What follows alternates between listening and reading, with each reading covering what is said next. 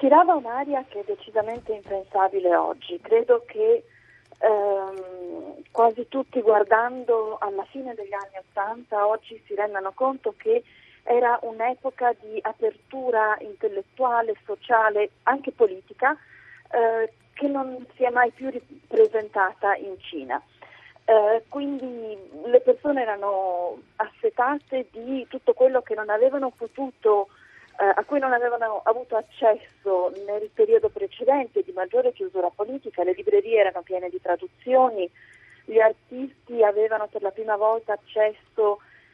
a arte contemporanea molto d'avanguardia, ehm, gli studenti avevano la possibilità di eh, fare domanda per studiare all'estero per un certo periodo, per cui era un'atmosfera completamente diversa da quella di oggi perché appunto era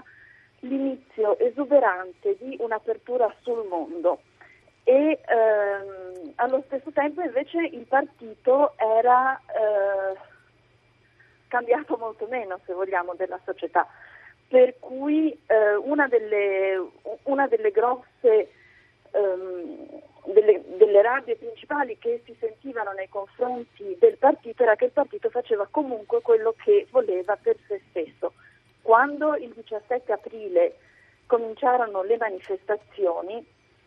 eh, in memoria di Hu Yaobang, che era stato l'ex segretario generale del Partito Comunista, e che era eh, morto in disgrazia per aver sostenuto gli studenti che manifestavano nell'86-87. Ehm,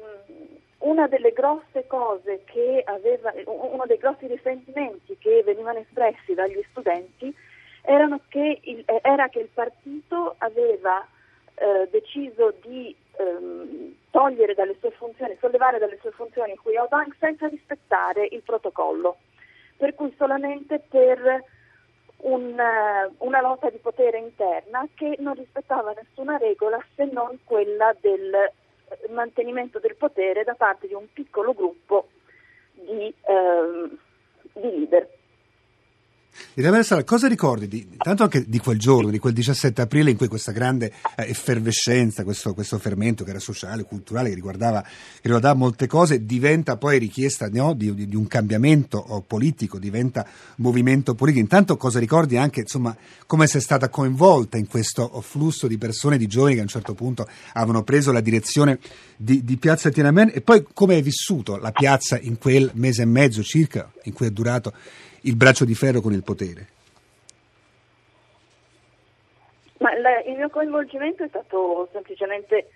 ehm, topografico, diciamo. io ero, come hai citato poc'anzi, studentessa alla normale di Pechino, che si trova eh, diciamo, sulla, sull'asse delle università. Le università di, di, Pechino sono eh, raggruppate nella sezione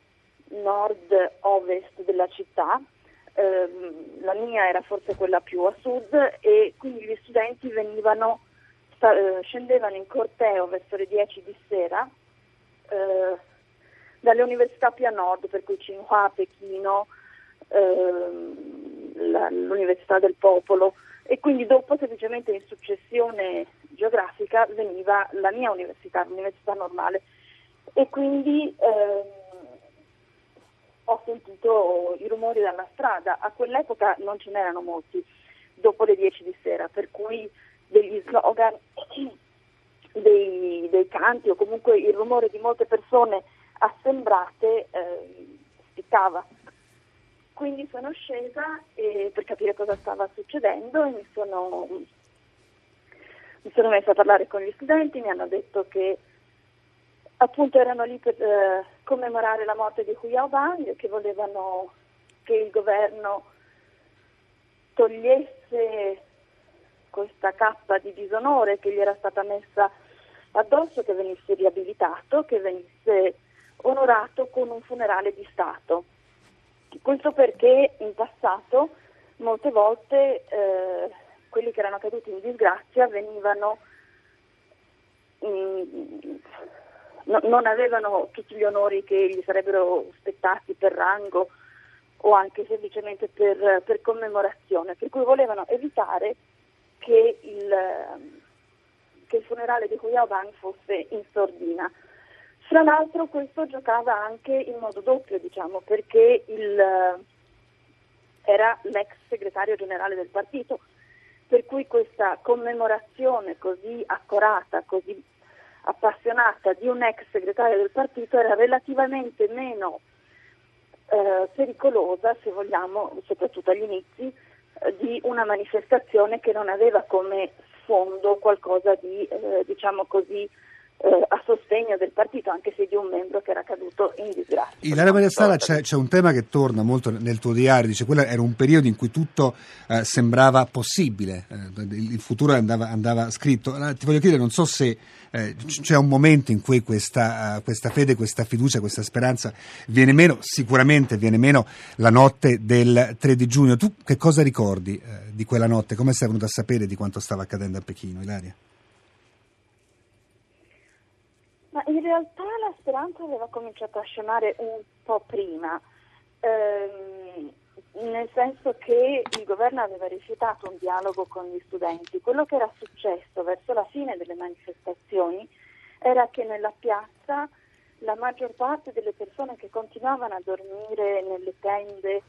o a diciamo, pattugliare la piazza di notte erano persone che non erano di Pechino, erano gli studenti che erano venuti, o i lavoratori anche, che erano venuti da fuori Pechino per sostenere, per appoggiare le manifestazioni. Molti di quelli che invece avevano diciamo, un posto letto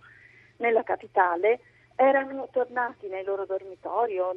eh, con un certo senso di disperazione, con un certo senso di nulla di fatto, di impossibilità di portare avanti eh, un dialogo appunto con un governo che eh, si era dimostrato sordo. Per cui eh, io come loro ero, erano in dormitorio, siamo stati svegliati nel mezzo della notte eh, da grida molto forti, da, di nuovo guardando dalla, dalla terrazza una folla immensa di persone che si è riversata per la strada e che diceva appunto che l'esercito aveva cominciato ad aprire il fuoco. Per cui eh, sono, sono, scesa di nuovo a, cosa, a sentire cosa era successo e quello che mm, abbiamo visto era diciamo, il risultato di questo aprire il fuoco, per cui persone che si avvicinavano con a me, in quanto visibilmente non cinese, si avvicinavano con oggetti insanguinati, con eh, vestiti insanguinati, dicendomi di portarli in Italia, di portarli fuori, di farli vedere al mondo, di dire al mondo quello che era successo in Cina, di, di essere testimonianza per loro che non potevano esserlo. Poi dopo eh, ho visto un autobus arrivare pieno di, pieno di corpi. Eh, alcuni si muovevano, altri no, eh, che, stati, che, venivano portati nella, nella clinica della, dell'Università Normale di Pechino. Eh, non sappiamo quante persone sono morte, non lo sappiamo, non so per quanto tempo, però eh, gli ospedali più centrali si sono riempiti molto in fretta nelle prime ore del 4 giugno e quindi eh, fra l'altro ci sono delle testimonianze di soldati che sono entrati negli ospedali e che hanno diciamo, finito alcuni dei feriti. Per cui eh, alcuni degli autobus che erano parcheggiati in piazza sono stati riempiti di, di vittime, feriti o, o morti e, e, sono stati dunque portati un po' oltre. E, Poco dopo ho preso la bicicletta e sono andata con un mio amico a cercare di vedere quello che stava succedendo altrove in città. E la città era diventa, era completamente, c'erano fuochi dappertutto, barricate, carri armati. Ehm, parlando appunto di, questa, di questo revisionismo, se vogliamo, a cui accennava Simone,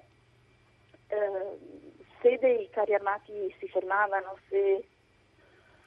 mostravano un'incertezza o se dei soldati si ritrovavano da soli, venivano attaccati con molta violenza da una folla inferocita e ferita, perché questa è una cosa eh, che a me aveva molto stupito, fino a che punto i pechinesi continuavano a ripetere con, con uno stupore violento l'esercito del popolo non può sparare al popolo. Che cosa è rimasto di quella ferita in Cina? Quanto se ne può parlare? Quanto se la toccano questa ferita i cinesi, Lele Maria Sala? Se ne può parlare zero. Si tratta di un'operazione di amnesia forzata su massima scala, per cui eh,